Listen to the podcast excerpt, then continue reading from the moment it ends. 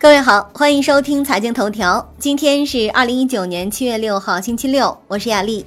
首先来看宏观方面，广东明确三步走建设大湾区。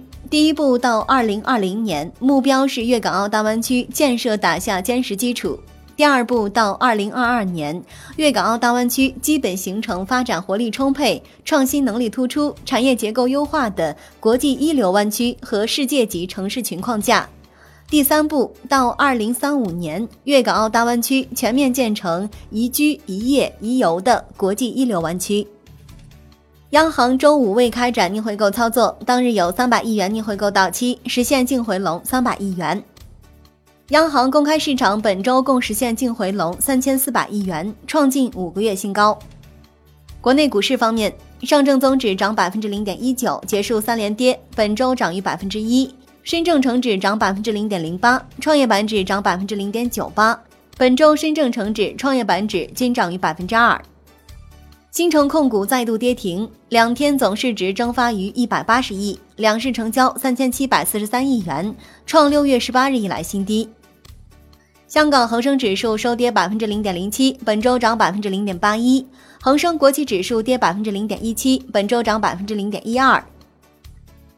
新城系继续走弱，新城发展控股跌百分之六点七，较本周高点跌约百分之四十。新城悦服务跌百分之十点九，大市成交额缩至五百六十二点二亿港元，创逾五个月新低。证监会表示，拟对康德新及主要责任人员顶格处罚，并采取终身市场禁入措施。篡改注册文件数据，中金公司接科创板第一罚单。已有三十多家基金公司下调了新城控股集团股份有限公司的估值价值。商品方面，由中国主流钢企作为成员单位组成的进口铁矿石工作小组目前已成立。中钢协表示，国家有关部委正在调查了解价格大幅上涨的原因，将严厉打击乱涨价、价格垄断等不规范行为。债券方面。国债期货低位盘整，十年期主力合约跌百分之零点一七，本周累计涨百分之零点五六。不仅地方政府新增债券实行限额管理，再融资债券同样实行限额管理，防范债务风险。